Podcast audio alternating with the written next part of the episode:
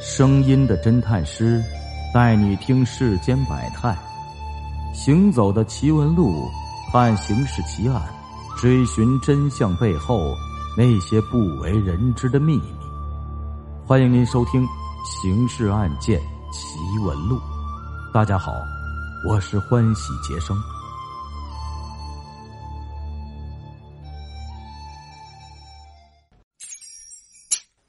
他无意中撞破妈妈与人偷情，心情非常沉重。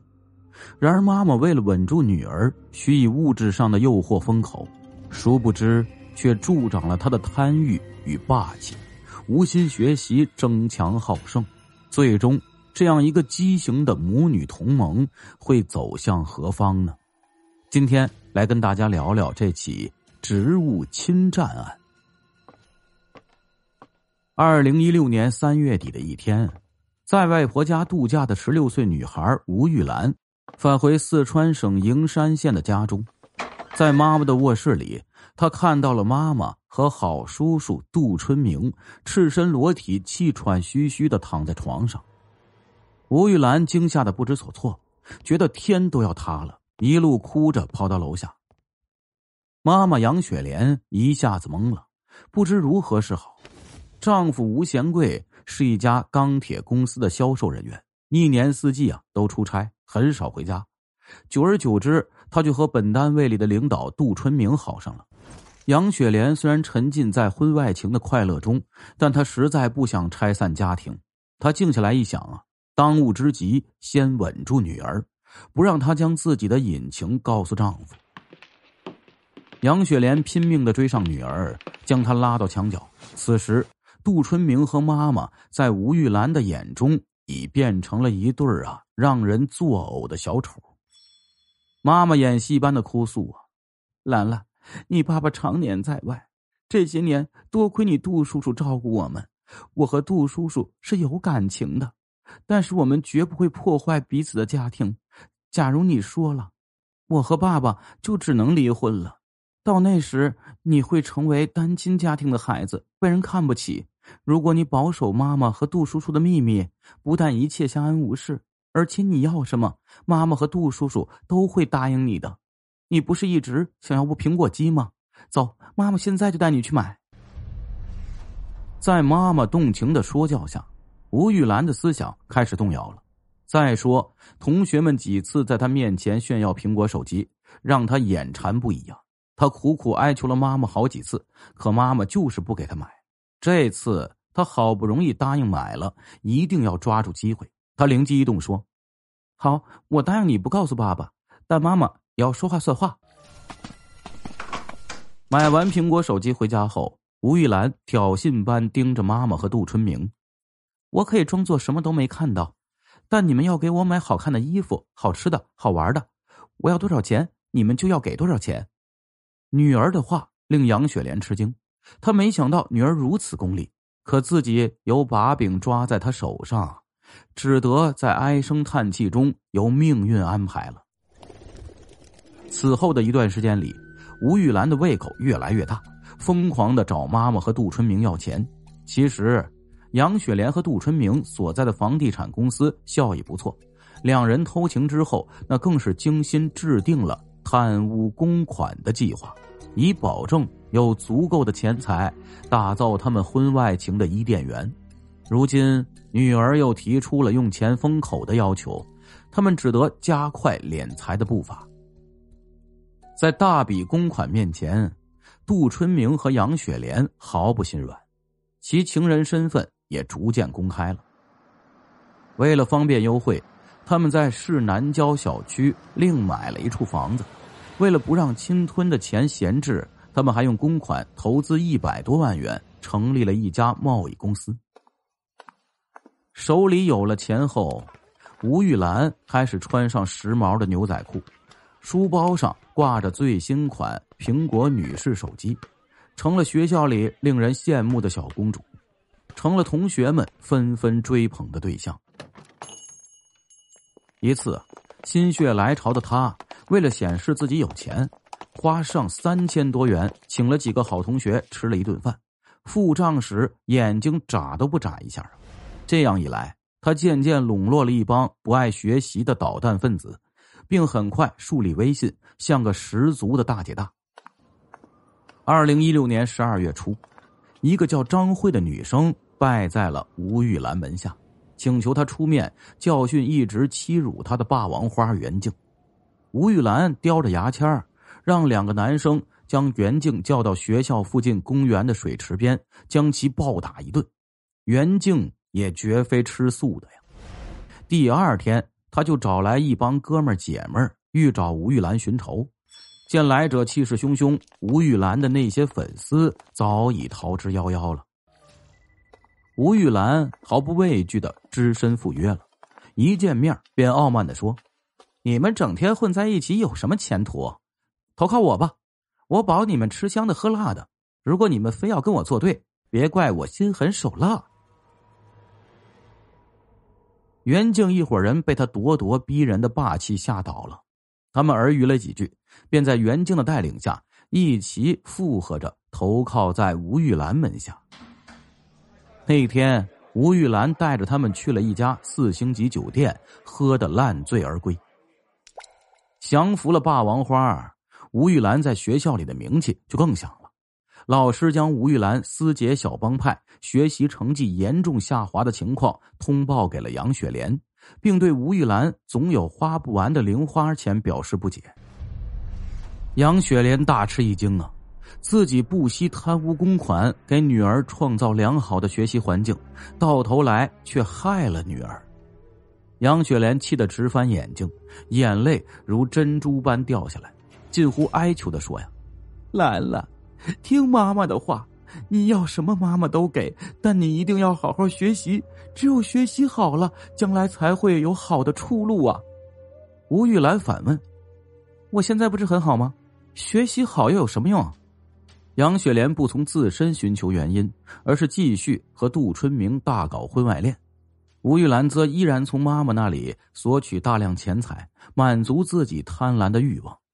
母女俩持续着这种荒唐的交易。二零一七年二月初，半年没回家的吴贤忠终于有了一个难得的探亲机会。归心似箭的他想给妻女一个惊喜，回到家门口也没给杨雪莲打电话。当他轻轻推开家门，想给妻女一个惊喜时，却看到妻女和一个陌生男人坐在一起吃饭。那男人居然穿着他的睡衣和拖鞋。杨雪莲和杜春明顿时吓得直冒冷汗，被桌子挡住的腿不停的颤抖。还是女儿急中生智，率先打破了僵局。她张开双臂，便朝爸爸冲去，倒在了爸爸怀里，不停的亲爸爸的脸。爸爸，你怎么回来了？太高兴了！我和妈妈都想死你了。爸爸，我给你介绍啊，这个是妈妈单位的杜叔叔。咱们家的水龙头坏了，多亏他来及时修好，还弄了人家一身水。您是不是要好好谢谢人家，妈妈？哎呀，你看你平时想爸爸想的呀，偷着流了多少眼泪啊！现在爸爸回来了，你怎么倒傻在那儿了呀？经吴玉兰这张小嘴一圆场，化解了尴尬，屋子里的气氛啊缓和了许多，危机总算过去了。丈夫回来了，杨雪莲必须服服帖帖的陪在他身边。可他那颗被欲望吞噬了的心，已如脱缰的野马，难以勒住了。丈夫和她亲热时，她却毫无激情，像个木偶似的躺在床上一动不动，任其摆布。接下来的几天里，家里总是弥漫着一股沉闷的气氛。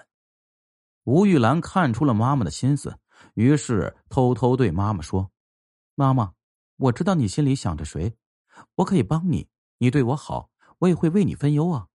于是杨雪莲经常带女儿去参加各类补习班。吴贤忠几次想顶替操劳的妻子，却被他婉言谢绝。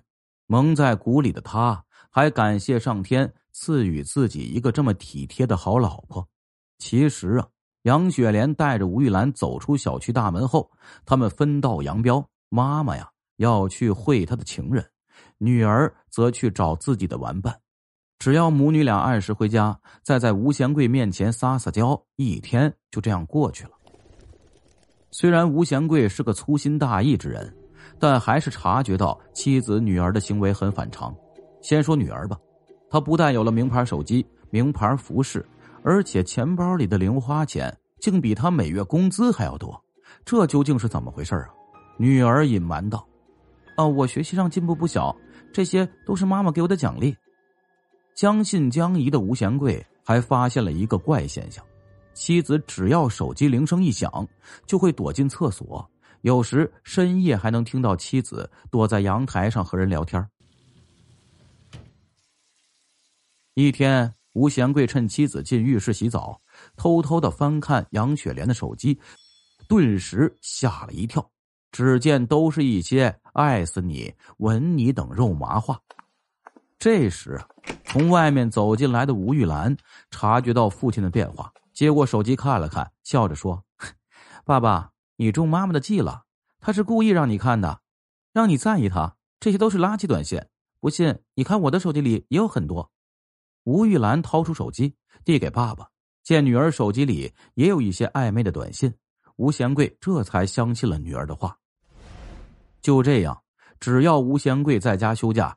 母女俩就会联手演戏，将杨雪莲的婚外情掩藏的实实的。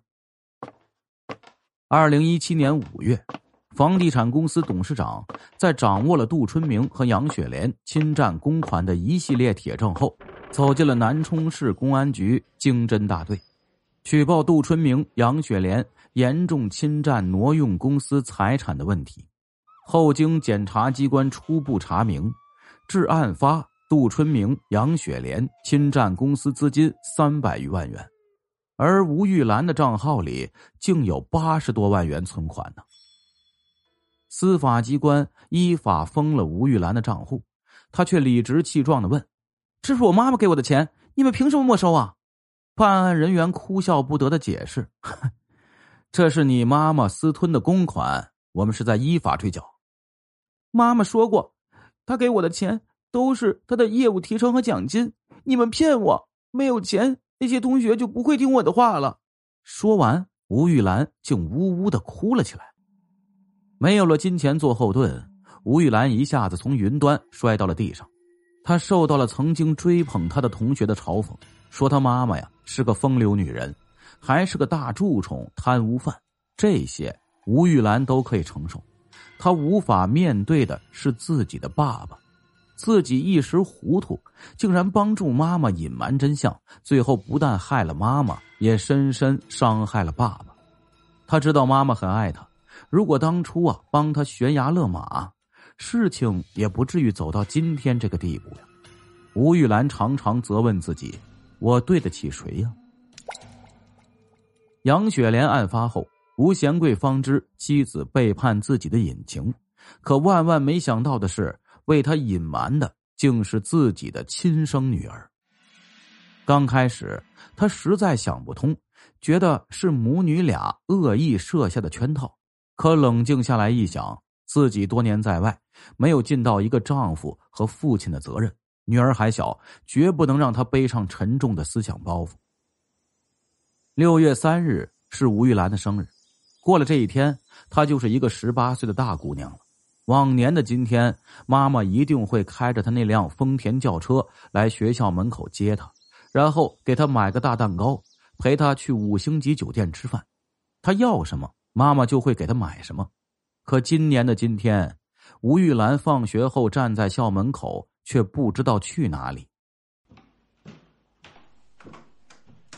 吴玉兰回到家里，看见桌子上摆了一大桌菜。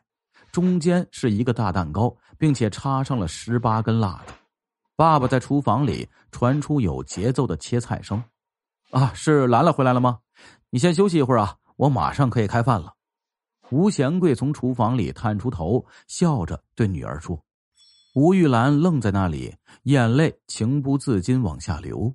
爸爸对她越好，她心里就越感到惭愧。她捂着嘴回到自己房间里，将门反锁。”给爸爸写了一封信，爸爸，我是个不孝的女儿，没有脸再面对您，我要离开了，您不要找我，我不会回来的。您为了这个家常年辛苦在外，妈妈却背叛了您。当我发现她背叛您后，我的心万分痛苦，真想把真相告诉您。可我只顾享乐，向您隐瞒了真相。我真的知错了。现在悲剧已经发生，我也没有什么好说的，只想告别过去，去南方打工，一个人挣钱养活自己。吴贤贵从厨房中端出最后一道菜时，发现女儿已不在房里了，桌子上却留有一封信。此时天已经黑了，吴贤贵却急得像热锅上的蚂蚁，他急忙跑到楼下，疯狂的拨打着女儿的手机。您拨打的用户已关机的声音，愁坏了吴贤贵呀。他给亲戚家打电话，求他们分头去找吴玉兰。寒冷又漆黑的夜里。吴贤贵失魂落魄的在街上奔走呼叫，不知走了多少路，喊了多少声，可始终没有见到女儿的踪迹。深夜十一时，吴贤贵蹲在马路边抱头痛哭啊！当吴贤贵拖着疲惫的身躯回到家楼下时，眼睛突然一亮。女儿吴玉兰就蜷缩在花坛旁边，他大步迎上去，一把抱住女儿，热泪盈眶。爸爸，我不是好女儿，您别管我。